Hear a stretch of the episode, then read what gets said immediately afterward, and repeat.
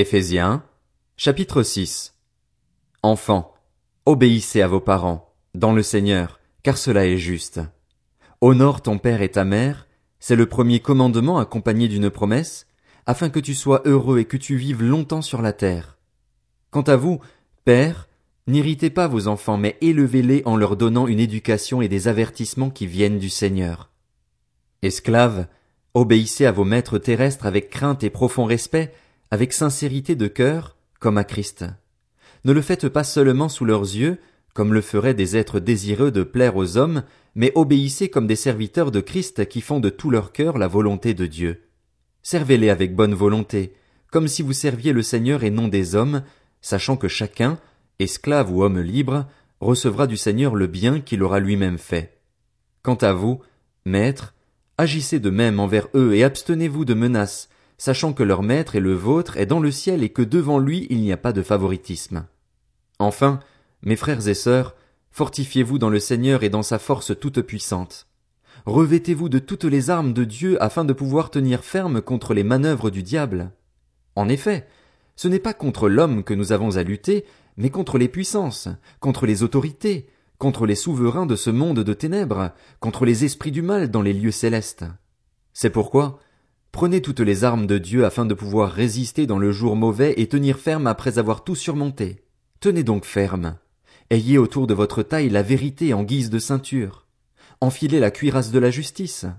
Mettez comme chaussure à vos pieds le zèle pour annoncer l'évangile de paix. Prenez en toutes circonstances le bouclier de la foi, avec lequel vous pourrez éteindre toutes les flèches enflammées du mal. Faites aussi bon accueil au casque du salut et à l'épée de l'esprit, c'est-à-dire la parole de Dieu. Faites en tout temps par l'esprit toutes sortes de prières et de supplications. Veillez à cela avec une entière persévérance et en priant pour tous les saints. Priez pour moi afin que, lorsque j'ouvre la bouche, la parole me soit donnée pour faire connaître avec assurance le mystère de l'Évangile. C'est pour lui que je suis ambassadeur dans les chaînes. Priez que j'en parle avec assurance comme je dois le faire. Afin que vous connaissiez vous aussi quelle est ma situation et ce que je fais, Tichique, le frère bien-aimé, qui est un fidèle serviteur dans le Seigneur, vous informera de tout. Je l'envoie exprès vers vous pour que vous ayez de nos nouvelles et pour qu'il réconforte votre cœur. Que la paix et l'amour avec la foi soient donnés aux frères et sœurs de la part de Dieu le Père et du Seigneur Jésus-Christ. Que la grâce soit avec tous ceux qui aiment notre Seigneur Jésus-Christ d'un amour que rien ne peut corrompre. Philippiens, chapitre 1 De la part de Paul et Timothée, serviteurs de Jésus-Christ, à tous les saints en Jésus-Christ qui sont à Philippe, aux responsables et aux diacres. Que la grâce et la paix vous soient données de la part de Dieu notre Père et du Seigneur Jésus-Christ. Je dis à mon Dieu ma reconnaissance de tout le souvenir que j'ai de vous. Dans toutes mes prières pour vous tous, je ne cesse d'exprimer ma joie à cause de la part que vous prenez à l'Évangile depuis le premier jour jusqu'à maintenant. Je suis persuadé que celui qui a commencé en vous cette bonne œuvre la poursuivra jusqu'à son terme, jusqu'au jour de Jésus Christ. Il est juste que je pense cela de vous tous parce que je vous porte dans mon cœur, vous qui participez tous à la même grâce que moi, aussi bien dans ma détention que dans la défense et l'affermissement de l'Évangile. En effet, Dieu m'est témoin que je vous chéris tous avec la tendresse de Jésus Christ. Et voici ce que je demande dans mes prières. C'est que votre amour augmente de plus en plus en connaissance et en pleine intelligence pour que vous puissiez discerner ce qui est essentiel. Ainsi vous serez pur et irréprochable pour le jour de Christ, rempli du fruit de justice qui vient par Jésus Christ à la gloire et à la louange de Dieu. Je désire que vous le sachiez, frères et sœurs, ce qui m'est arrivé a plutôt contribué au progrès de l'Évangile. En effet, dans tout le prétoire et partout ailleurs, personne n'ignore que c'est pour Christ que je suis en prison. Et la plupart des frères et sœurs, encouragés dans le Seigneur par mes chaînes, ont plus d'assurance pour annoncer sans crainte la parole. Certains, il est vrai, proclament Christ par jalousie, avec un esprit de rivalité, mais d'autres le proclament avec de bonnes intentions.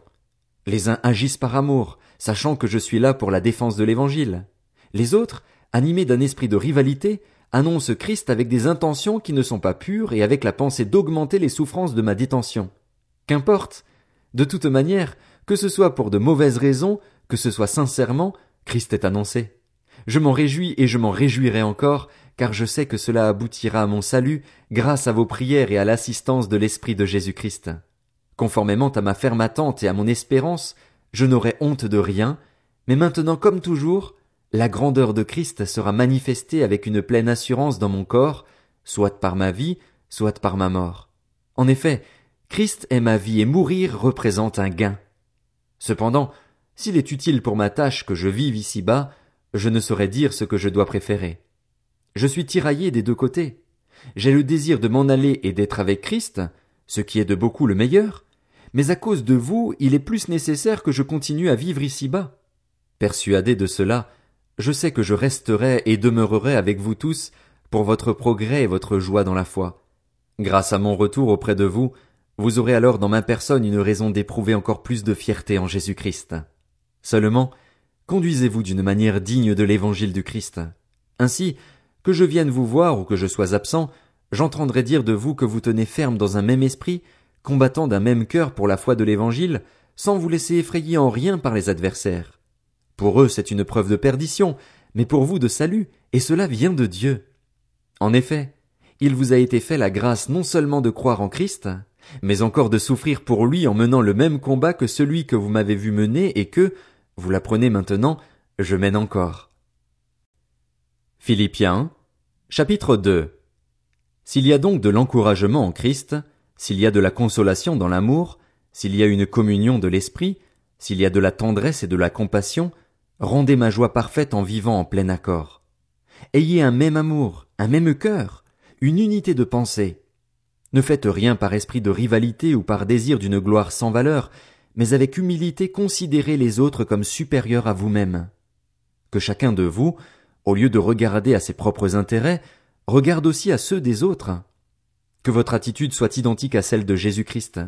Lui qui est de condition divine, il n'a pas regardé son égalité avec Dieu comme un butin à préserver, mais il s'est dépouillé lui-même en prenant une condition de serviteur, en devenant semblable aux êtres humains. Reconnu comme un simple homme, il s'est humilié lui-même en faisant preuve d'obéissance jusqu'à la mort, même la mort sur la croix. C'est aussi pourquoi Dieu l'a élevé à la plus haute place et lui a donné le nom qui est au-dessus de tout nom, afin qu'au nom de Jésus chacun plie le genou dans le ciel, sur la terre et sous la terre, et que toute langue reconnaisse que Jésus-Christ est le Seigneur, à la gloire de Dieu le Père. Ainsi, mes bien-aimés, vous qui avez toujours obéi, non seulement quand j'étais présent, mais bien plus encore maintenant que je suis absent, mettez en œuvre votre salut avec crainte et profond respect. En effet, c'est Dieu qui produit en vous le vouloir et le faire pour son projet bienveillant. Faites tout sans murmure ni contestation, afin d'être irréprochables et purs, des enfants de Dieu sans défaut au milieu d'une génération perverse et corrompue. C'est comme des flambeaux dans le monde que vous brillez parmi eux en portant la parole de vie. Je pourrais alors être fier, le jour de Christ, de n'avoir pas couru ni travaillé pour rien. Et même si mon sang doit couler pour le sacrifice et le service de votre foi, j'en suis heureux et je me réjouis avec vous tous. Vous aussi, soyez de même heureux et réjouissez-vous avec moi. J'espère dans le Seigneur Jésus vous envoyer bientôt Timothée afin d'être moi-même encouragé par les nouvelles que j'aurai de vous, car je n'ai personne qui partage mes sentiments pour prendre vraiment votre situation à cœur. Tous, en effet, cherchent leurs propres intérêts, et non ceux de Jésus Christ. Vous savez que Timothée a fait ses preuves en se consacrant au service de l'Évangile avec moi comme un enfant avec son père. J'espère donc vous l'envoyer dès que je serai au clair sur ma situation.